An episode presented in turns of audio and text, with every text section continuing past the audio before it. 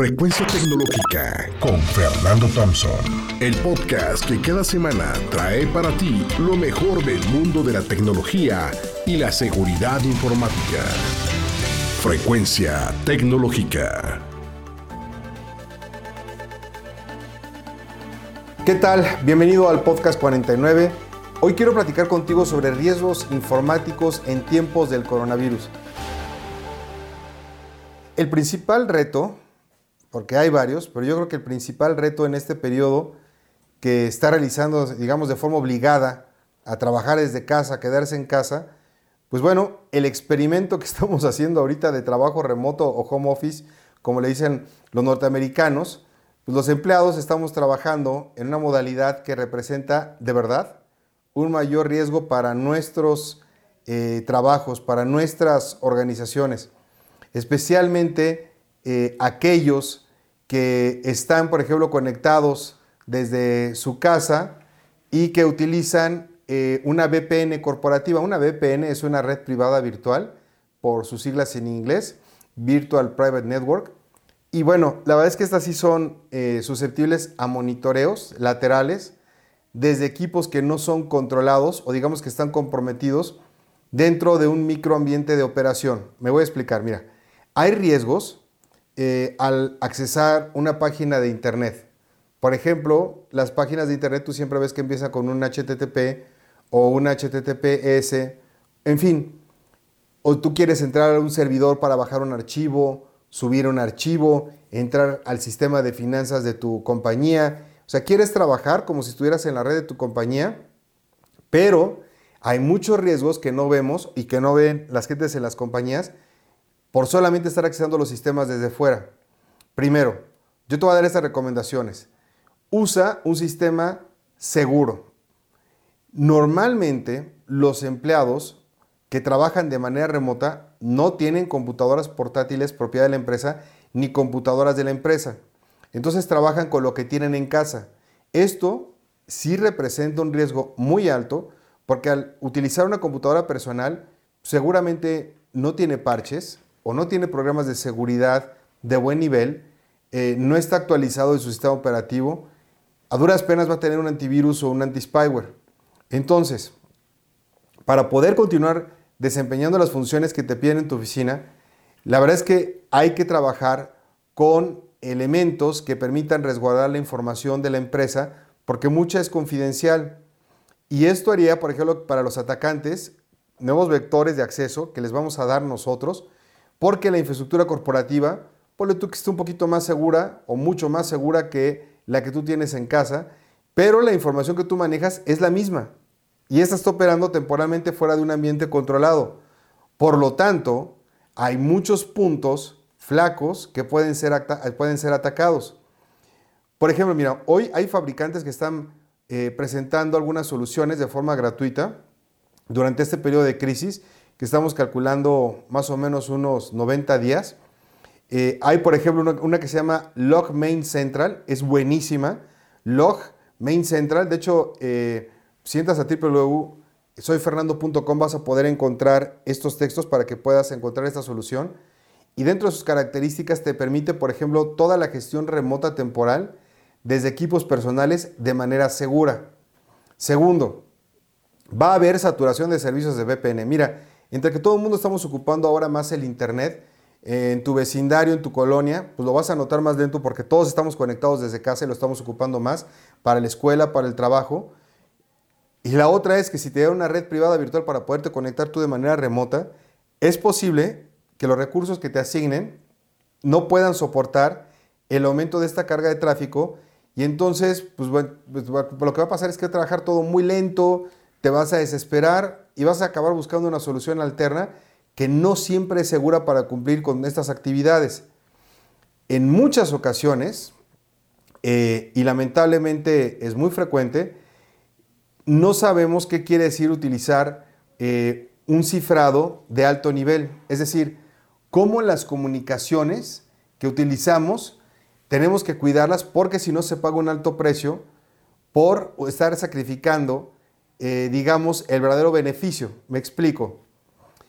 Tú puedes utilizar prácticas muy simples que no tienen que ver con cómo habilitar eh, un dominio de inscripción o una red privada virtual, sino que más bien tú lo que quieres hacer en concreto es conectar un equipo de tu casa a una red corporativa y quedar aislado o quedar aislada. Es decir, que, se incremente la seguridad entre lo que tú estás haciendo en casa y la red de la empresa.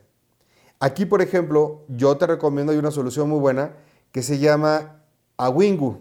Awingu, AW y latina NGU.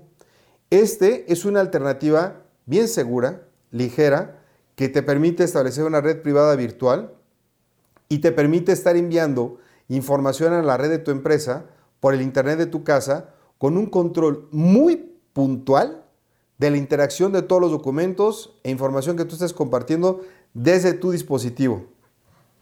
El tema de tiempo de respuesta, que es de los más críticos, yo creo que va a estar ocurriendo ahora en América Latina y especialmente en México. A menos que la empresa tenga planes de continuidad de negocio muy sólidos y probados, donde por ejemplo te dan hasta conexión a Internet, la verdad es que es bien difícil que exista este, este tipo de empresas.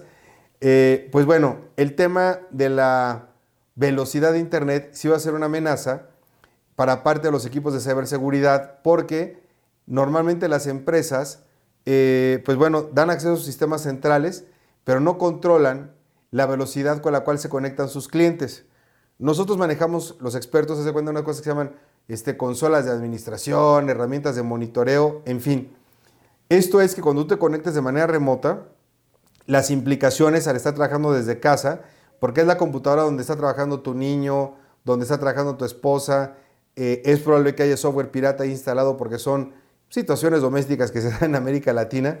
Pues aquí la verdad, en lo que te puedes apoyar es en herramientas que te faciliten, eh, digamos que la seguridad a ti cuando estás trabajando, en el momento que tú estás trabajando, y que no seas tú un punto de debilidad para la organización en la cual eres empleado. Entonces, al igual que en el primer punto, cuando te hablaba yo del uso de los sistemas inseguros y que te decía que utilizaras LogMain Central, aquí eh, hay soluciones gratuitas o pruebas extendidas que puedes utilizar del mismo LogMain Rescue, que es un soporte remoto. También está, por ejemplo, Teams, Webex, este, GoTo, que son herramientas de colaboración. Y aquí viene la cuarta, el acceso a los sistemas críticos. Si el acceso a los sistemas críticos para el desempeño de las actividades de tú como empleado. No fue diseñado para utilizarse de forma remota, pues, sino que se trabaje desde la red de tu empresa, pues imagínate lo que está sufriendo tu equipo de ciberseguridad, sabiendo ahora que, pues bueno, vas a tener que, que darle acceso a estos empleados temporalmente porque tienen que poder trabajar. Entonces, esto se le denomina una brecha de seguridad obligada. Y es obligada porque el negocio requiere continuar operando. Entonces, al igual que los puntos anteriores, yo aquí te recomiendo que te apoyes en herramientas, por ejemplo, como Hamachi, con H. Hamachi sirve para interconexión. De nuevo, utiliza a Wingu, es un proxy o un servidor que permite la publicación de recursos de manera segura. Y la otra es, este nombre ya lo conoces, BlackBerry, el que antes hacía celulares, ahora tiene una cosa que es el Secure Work y lo que hace básicamente es ofrecer seguridad. Y hablemos del tema que tiene que ver con los ciberataques. Mira, la situación actual en América, Latina especialmente en México va a hacer que los, los hackers sí se aprovechen de lo que está ocurriendo y van a empezar a utilizar ellos campañas de phishing entonces los empleados van a recibir correos electrónicos con información sobre nuevos descubrimientos acerca del virus, nuevas eh, curas milagrosas o la vacuna, o la noticia de que alguien de muy, muy famoso de su país contrajo supuestamente el virus y bueno, todas estas notificaciones, e inclusive a veces hasta parecen verdaderas porque parecen, por ejemplo, de la dependencia de salud de tu país, pues lo que hacen es que las personas le den clic, o sea, que caigan en estas trampas. Entonces, por eso tenemos que hacer una fuerte campaña de concientización al respecto y que todos los empleados que van a estar laborando de manera remota no abran correos electrónicos que no sean estrictamente trabajo o que no sean de una persona o una fuente que sea 100% confiable. Hay que prevenir riesgos adicionales. Yo creo que para eso hay que estar trabajando eh, en un comunicado a, tu, a, todo, a toda tu empresa para que, te demos, para que les demos visibilidad de qué es lo que está ocurriendo, que sepan cómo están expuestos allá afuera, que les, que les brindemos herramientas para que se mitiguen los mismos. O sea, no es todo culpa de, de sí del usuario. Y si no, pues exígele a tu compañía que te dé esas medidas de seguridad, porque no va a ser que al rato te echen la culpa a ti. Y por último, los flujos de comunicación. Eh, esa situación altera la normalidad de los flujos de comunicación diaria porque ahora hay que utilizar nuevos canales y reducen la capacidad de validación derivada del hecho de no estar frente a frente como siempre trabajas tú en la oficina, en un ambiente donde, pues bueno, tienes un tema y vas y buscas a la persona. Entonces esto no solamente nos va a generar problemas operativos, sino que también va a aumentar brechas de seguridad, porque vas a tener a la gente mandando mensajes por FaceTime o por WhatsApp, y bueno, pues esto lo que va a hacer al abrir estos nuevos canales de comunicación es que muchos de estos flujos pues van a ser inseguros. Es más, hasta el mismo correo electrónico utilizado, el personal, va a ser hasta inseguro. Hay una infinidad de herramientas para teléfonos móviles, para computadoras. Eh, algunas, por ejemplo, se llama Slack, que es un sistema de mensajería de alto grado en énfasis en la privacidad, así como eh, Trema. Trema es de lo mejor porque alcanza un nivel de privacidad y cumplimiento con normas que utilizan los espías internacionales, si lo quieres ver así. Trema se escribe T-R-E-E-M-A y la próxima semana quiero continuar hablándote sobre este tema de cómo poder asegurar que la gente pueda trabajar de manera segura desde su hogar.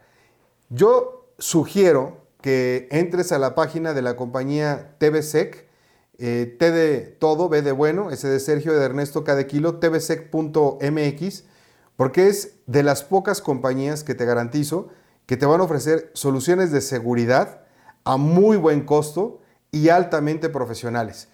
Para mí son los mejores profesionales, de, los mejores consultores que he visto en el tema que tiene que ver con ciberseguridad. Búscalos, es TVSEC. Nos escuchamos la próxima semana.